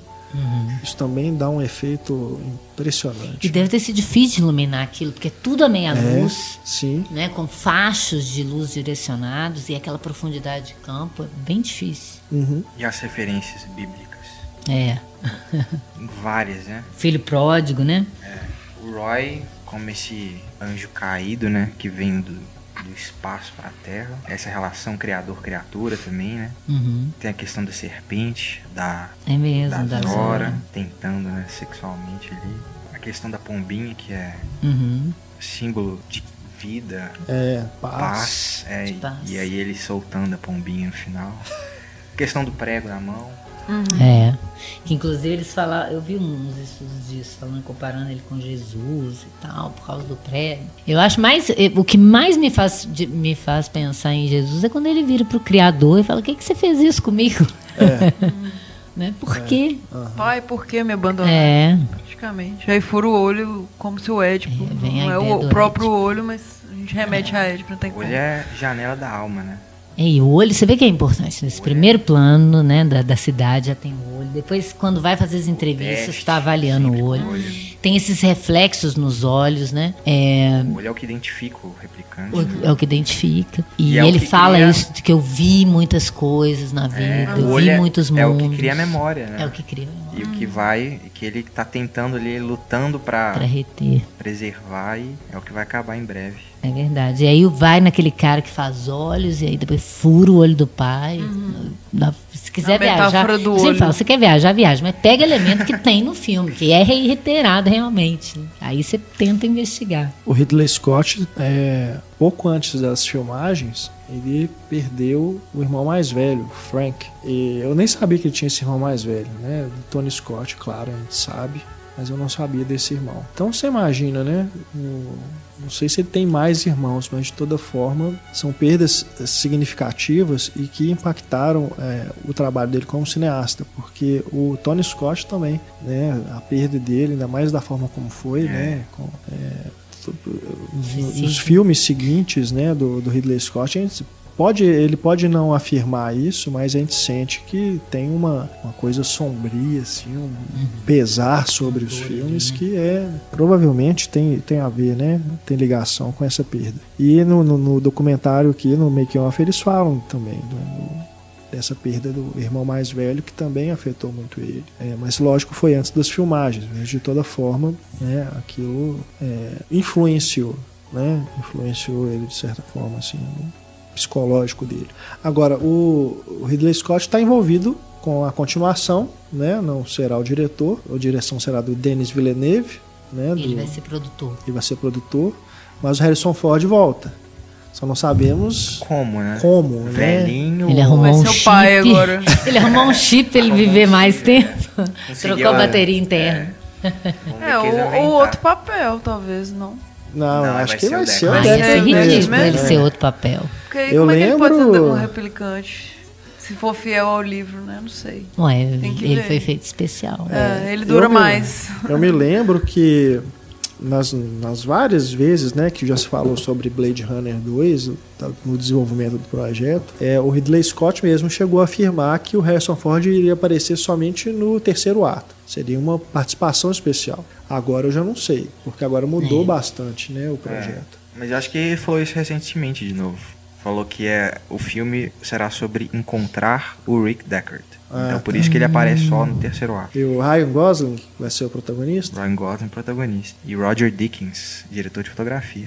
Então, Promete. Promete, E o é. Denis Villeneuve é um, um- diretor né, que tem conseguido ascensão total. elogios, né? Parece que vai ser interessante. Agora estava vendo aqui que é, na literatura tem três continuações oficiais e autorizadas pelo Philip K. Dick. É, eu estava lendo aqui, né, rapidamente o- a sinopse delas. E é umas, são umas, umas viagens, É cara. um neuromancer ou não? Não, O não. autor fez mais ou menos inspirado. Ah, eu não sei se ele se inspirou, mas já. o- o- as continuações do Blade Runner né, na literatura, elas se chamam Blade Runner 2, Blade Runner 3, Hum. Blade Runner 4. E tem é, os, os subtítulos aqui, quer ver? ó, a- o 2 se passa pouco depois ali do, é, do final do, do, do- primeiro, né? E aí você, a gente reencontra o Deckard e a Rachel. A Rachel aí eles explicam que ela foi mantida numa tipo uma câmara que prolongaria Junto a com vida dela. E aí o Deckard o Deckard encontra a versão humana, né? O modelo humano Ah. que deu origem a ela, que é uma sobrinha do, Do Tyrell. Tyrell. E aí tem essa coisa e a, e a busca pelo sexto replicante. E aí uma das questões que essa história, essa segunda história coloca é que esse sexto replicante na verdade seria uma mentira, que foi inventada para poder manipular. Aí o terceiro é o mais bizarro. O, o Deckard está morando em Marte e ele serve como consultor Ai, para uma Deus. versão do primeiro filme. Um filme mesmo. é, exato. A equipe vai fazer um filme Então está sendo feito um filme sobre a primeira história, né? e tem cinema lá E naquela o próprio. Deckard serve como consultor. Os fanfics, né? Os fanfics da Ah, não, gente, isso é demais. Parece piada. É, aí o, o, ter- o quarto livro. que persegue o, o- É. a- o- as filhas, né? A esposa lá. E o quarto filme aí o Deckard só aparece, parece que só aparece no final mesmo. Ele só, só tem uma participação menor, é uma, é uma mulher que é a protagonista. Enfim, vai ver que é a história desse É, será que o filme vai se do Blade Runner nessas 2 vai ser isso, porque, né? né, mulheres protagonistas estão Uhum. em evidência agora e tudo. Finalmente. O Harrison Ford só aparece no final. A gente já tem um spoiler, né? Que vai encontrar ele. Então já sabe Bom, o final. já. fotografia também, já É. pra disfarçar, que ele tá mais velho. Mas ele tá simpático ainda. O filme que ele fez aí tá um senhor bacana. E assim, a gente falou um pouco também da sequência que o, que o, o Antônio destacou, né? A, a do blow up, Ah, sim. que é a sequência da investigação através da fotografia, né? Que na verdade a matriz do blow up já é, tá lá na janela discreta, né? Aham. Janela discreta, blow up, depois vem blow out do De Palma, né? A conversação do, do, Coppola. do Coppola. Então, é, todo mundo gosta de rever essa, essa matriz. Mas aqui é interessante porque Que, inclusive tem o Harrison Ford. Né? na conversação, Conversação, é é. verdade. E o. É, é aquela coisa, né? Porque no, no, no Janela Discreta, a princípio ele tá vendo tudo sozinho, né? Investigando tudo sozinho, depois ele começa a dividir as coisas, né? O, no, no, no Blow Up, ele divide a inquietação dele com o público, porque você não sabe o que ele está pensando, você vai descobrindo junto com ele. Olhando as fotos. Agora, no, no Blade Runner, eu me lembro quando a gente viu, o que ele tá procurando, gente? E a gente fascinado com aquela tecnologia, que ia aproximando da foto, né? Naquela época não tinha imagem digital, então era uma coisa impressionante. E a câmera entrando lá dentro, dando volta, simulando dentro da É, fotografia. amplia o negócio era perfeito. Absurdo. Aquilo era, assim, fascinante, assim, pra gente. E, e essa investigação que você... É, é ele conversando com a máquina, amplia tal, amplia tal. Você, você não sabe direito o que, que ele tá querendo saber ali, o que, que ele pode achar ali. A diferença da participação com o público das outras sequências, né? Que você acaba se tornando como se ali você está simplesmente assistindo. Quem comenta isso é o Heitor Capuzzo no livro dele sobre o Hitchcock, dessa matriz dramática. E que o Blade Runner, por ser no futuro, ele tem que arrumar uma outra tipo de investigação. Não é fotográfica, não é a olho nu, né? Não é com escuta e, e, essa tecnologia maluca capaz de fazer isso. Eu, lá, eu me lembro quando a gente vê, ah, no futuro se tivesse só essa, essa máquina estava bom. Mas você entrar na foto e descobrindo tudo de, de, dessa. Uma sequência que eu gosto muito também é quando eles estão com o Sebastian e o, o Sebastian já sacou que eles são replicantes, né? Uhum. E fala que fala, ah, mostra algo aí pra mim, né? Como se fossem macacos de circo. E ele fica puto, né? Ele é. até fala, você quer que eu faça o quê? Exato, ele fala, somos corpos físicos, não somos computadores, né? É. E a Pris fala, eu penso, Sebastian, logo existe. Uhum. Ela enfia a mão no ovo. Enfia a mão no ovo. Na água, ferver no ovo. É. E aí, e aí tem aquela cena também clássica que ele, que ele momento de descontração, mas que é, chega a ser bizarro, né? Porque o Roy é, tem isso que você falou, ser ameaçador e meio doce ao mesmo tempo. Ele pega os dois olhos falsos também. Ah, é. frente, uhum. né? A cena que ele é, vai até o Tyrell, né? Também é muito boa, né? Que ele vai falando dos é. movimentos do xadrez lá, até é. o checkmate literal ali. Porque o Tyrell seria o rei, né? E eu, esse checkmate, muito bom. Não, é aquela hora que ele aperta os olhos e negócio, é. dá uma aflição. Dá. E antes tem um beijo, né? Uhum. Que é, um, é Não, outra referência Sim. meio bíblica também. Uhum. É. Judas e tal. Traição. Mas é aquilo, né? Você é meu pai, mas você, eu tenho que te matar porque você me criou para me, pra me fazer morrer rapidamente. E essas mortes são interessantes que sempre valoriza a presença do sangue. É, não é morte de um robô como a gente vê, hum. né, que hum. explode em parafuso, etc. Humaniza, é. né? Tirando a, a Tremelique lá da Pris. Tirando né? a Tremelique da é. Pris. Mas tem sangue. Mas tem sangue também. Uhum. A da, tanto a da. A Zora. Zora, o Leon. Uhum. Sempre pra, justamente para humanizar e mostrar, ó. Não há muita diferença, né? Uhum. Replicante, humano. Eles também sangram, também é, A da, a da Pris, que é a menos é, comovente, morte, digamos assim, né? mas ela se torna comovente quando o Roy entra na cena. Exato. É, é. E põe a mão no sangue, põe a mão na o sangue na boca dele, né? Uhum. É. tem uma curiosidade também que no livro do Philip K. Dick parece que não tinha o termo replicante, assim, foi uma coisa pro filme. Ah, sim. Era Android, sim. né? E eles acharam que ia soar mal. Hoje a gente escuta o tempo inteiro, né? O Android e tal. É, eu li uma história, eu li uma história que o roteirista que parece que ele queria tava tentando inventar um nome, aí acho, acho que, a filha falou isso. É, uhum. de células que se replicavam. É, que ela estudava biologia, é isso mesmo. Pensou no é, isso tornou algo único, né, do filme, né? E é legal porque eles não são exatamente robôs, eles são umas duplicatas de uhum. humanos, uhum. né? Sim. É muito É mais tira essa ideia de máquina. Melhores que humanos em muitos é. são mais fortes. Eu é gosto muito, muito do, da, de uma sinopse que o o Ronald Bergman põe no, no livro dele, naquele Ismos para entender uhum. o cinema, ele fala: Blade Runner é uma distopia composta por paisagens que lembram Metrópolis de Fritz Lang. A decadência urbana e, tecnologia, e a tecnologia futurista ambientam o colapso da distinção entre humano e máquina. E segundo o MDB, a técnica de iluminação dos olhos foi atingida graças a uma técnica inventada pelo Fritz Lang. Uhum. Olha só. Processo Schuftan, que chama. Parece que filma e coloca um espelho com ângulo uhum. de 45 graus e a luz reflete no olho da pessoa. É, e o, Metrópolis, não só por ser um filme futurista e tal, o mais famoso né, da, da, da história do cinema até aquele momento, mas é, porque ele tem essa questão do, do, do homem robotizado na era moderna de 1920 e poucos. né? Você imagina em 2019, que é daqui a pouco, né? A gente não está com aquela, aquele clima tão futurista, mas essa, essa ideia em si está próxima. Essa coisa automatizada, né? Que você agora entra no, nos lugares, você não vê um atendente, né? Tudo é viva, é voz ou tecla, uhum. ou, né? As pessoas vão perdendo espaço para essas máquinas, né? É, tem um telefone, né? É. Tem, tem serviços que é resol, são resolvidos todos é, pela máquina por secretária eletrônica, né? Que não, e você não pode enganar ela, isso que dá raiva. É um Android. É. Dependendo da pessoa, é melhor nem conversar, é. né? Convenhamos. Ou senão você pode Com todo respeito aos atendentes de ah, telemarketing, sim. né? A Scarlett Johansson pode ficar conversando com você igual no ela, assim. É. Também é um robô, mas... Não, porque é um serviço muito é, ingrato, é, né? Ninguém é um merece. trabalho de escravidão mesmo. É. né? Entendo isso, mas você do lado de casa, você está numa situação também que você não precisa passar por né, Porque, um desconforto e se desse pensa, só com ah, é o emprego da pessoa, né? Igual, É. por exemplo, aquelas pessoas que ficam.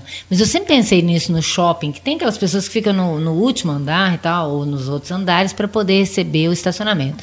Mas tem umas que ficam na garagem, que é um horror ficar ali respirando É, monóxido de nossa. carbono, sem ver a luz do dia, numa cabininha.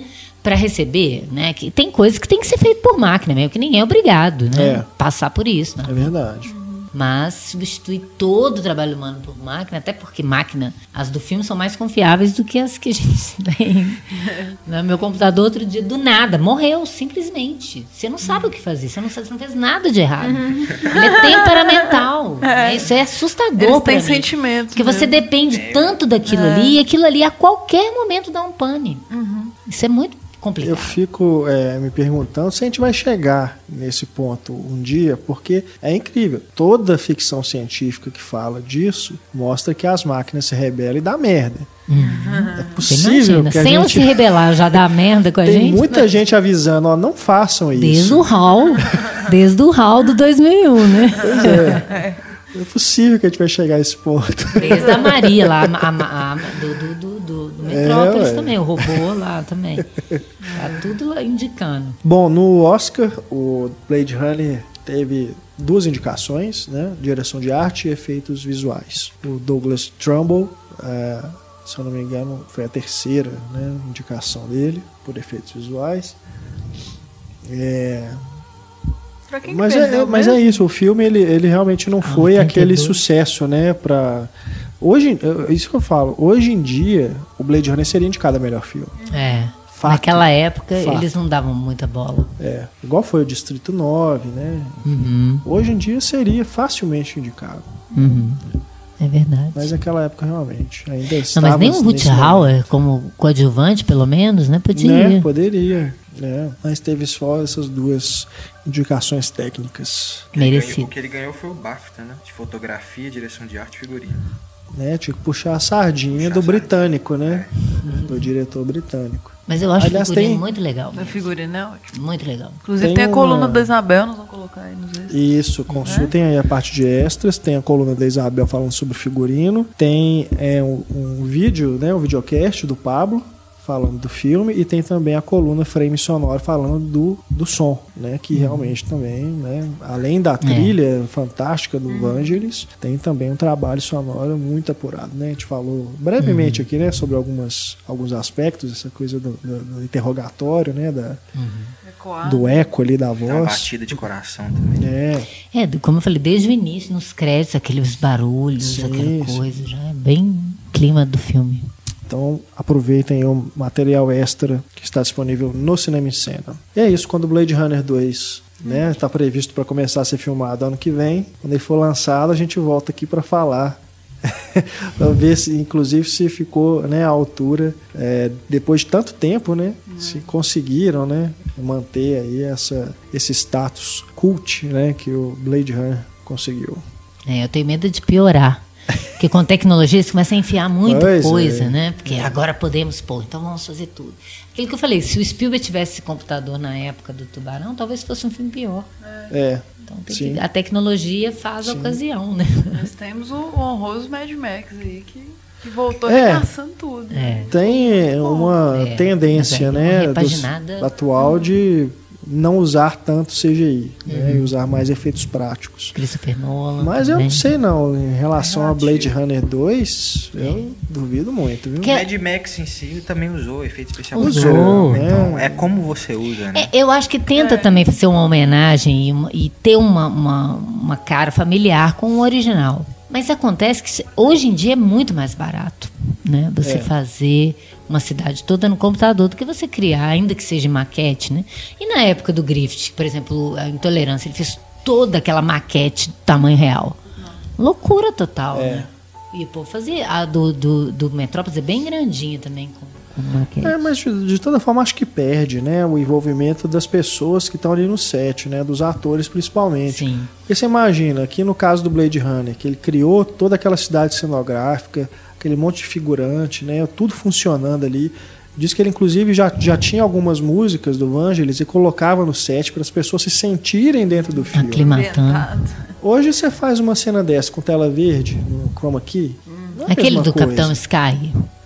Todo em chroma key. É. Alice também. tipo, O resultado final pode até ficar convincente, assim, visualmente, mas e pro ator? Ele, será que é tão fácil assim para ele imaginar aquilo e né, trabalhar com Bom, a imaginação? tem que trabalhar com a imaginação. né? Tem, mas Se né, ele for bom, é, mas a reação assim de estar é no outra lugar. coisa. né? é. Você vê os filmes que tem é, é, aqueles conversas de plano contra plano que você vê claramente que não foram gravados juntos. Você vê às vezes que tem uma pessoa de costas e ela ela tá falando, mas você vê que não não tá é, sincronia. E você vê uma outra cena que foi gravada juntos duas pessoas conversando, como o Scorsese geralmente gosta de fazer, né? Aham. Bota uma câmera num e no outro, depois ele edita, vê qual câmera ele usa. Mas a cena aconteceu ali naquele, daquele jeito. Ele não chamou um ator para conversar com a câmera e depois o outro para conversar com a câmera. Tem uma dinâmica diferente. A gente sente isso, né? É, Ainda sente. que ninguém se atente, claramente, mas isso é sentido. Compara, e a gente falou do Mad Max, né? Compara com Velozes e Furiosos. Não, não- nem começa. Né? Deixa quieto. O, o nível de malabarismo, né, que é feito com as perseguições é o mesmo, mas vê qual que é mais real, qual que dá essa sensação de, Qualquer de realidade. criativo, que é Criativo, inclusive. insano. É, porque você tem a dificuldade, né, no set, isso te leva, né, igual no caso do tubarão, a ser criativo, ima- criar, né, formas de representar aquilo que não são possíveis, né, sem o auxílio do computador. Agora, você está com o computador, você pode fazer o que você quiser, né? A questão é mais é de tempo, vai demorar mais ou menos para renderizar. Enfim, né? Estamos aí então com o nosso programa sobre Blade Runner para vocês. Como eu disse no início, aproveitem essa oportunidade única de ver no, cinema, né? Poderíamos inclusive estar ganhando um- uma verba da Cinemark, né, por estar É, uns fazendo ingressos aí, por favor. essa divulgação, né? Mas a questão é essa mesmo. O que eu acho bacana dessa, desse, dessa iniciativa do Cinemark é dar essa oportunidade mesmo para as pessoas verem alguns filmes que só conheceram, né? Em cópia às vezes até de computador, né? Nunca viram. Não vou nem falar VHS, porque tem uma geração mais nova que nem sabe, Sabe o que é que é? VHS. Sabe o que que é isso? É fita de vídeo, Mas gente. ter essa oportunidade de ver no, no cinema, né? Então eu, eu não me não vou me, me deter aqui né, em recomendar as pessoas a, a, a prestigiarem essa série né, de clássicos da, da Cinemark. Então vejam Blade Runner, né, vai estar nessa versão, essa última versão aí, que tá maravilhosa, é a mesma que está no Blu-ray. É um, foi uma restauração assim, alta definição muito bacana. Parece que foi feito hoje. né? É, Com figurino dos anos 80. e fica impressionante como que o, o- a fotografia e o- os efeitos né, especiais e tudo ainda continua funcionando né, depois de tanto tempo. E a restauração, mesmo com a restauração, não, não mostra que envelheceu, né? É tu- porque é tudo efeito fotográfico, é por isso que, que não, não fica aquela coisa falsa, né? Tudo é feito conseguido com a câmera e com a iluminação. né? Uhum. Então, acompanhe. Hoje é aniversário da Stefania Ah, né, na gravação desse podcast. parabéns pra mim. Parabéns pra Parabéns pra você. Valeu. Que bom que nós estamos É, aqui ainda. Parabéns pro podcast, Né? né? Aniversário duplo aqui comemorando este sendo comemorado neste programa. Dois virginianos, como é que a gente se suporta? Eu e o podcast. E é isso, né? Vamos chegando ao final. Obrigado, Stefania. Valeu, Obrigado, pessoal. Antônio. Valeu obrigado, demais. Ana. Também agradeço. E obrigado, claro, a você que escuta o nosso programa. Acessem né, nosso Instagram, nosso. Facebook, nosso Twitter. Participe né, do podcast nas próximas edições. Fique atento ao nosso Twitter, que a gente vai sempre indicar lá quando a gente está gravando, para você mandar a sua pergunta, o seu recado, para você interagir também aqui, participar também né, do programa. Nosso e-mail, mais uma vez, cinema.cinemaencena.com.br. Um grande abraço, até mais e tchau.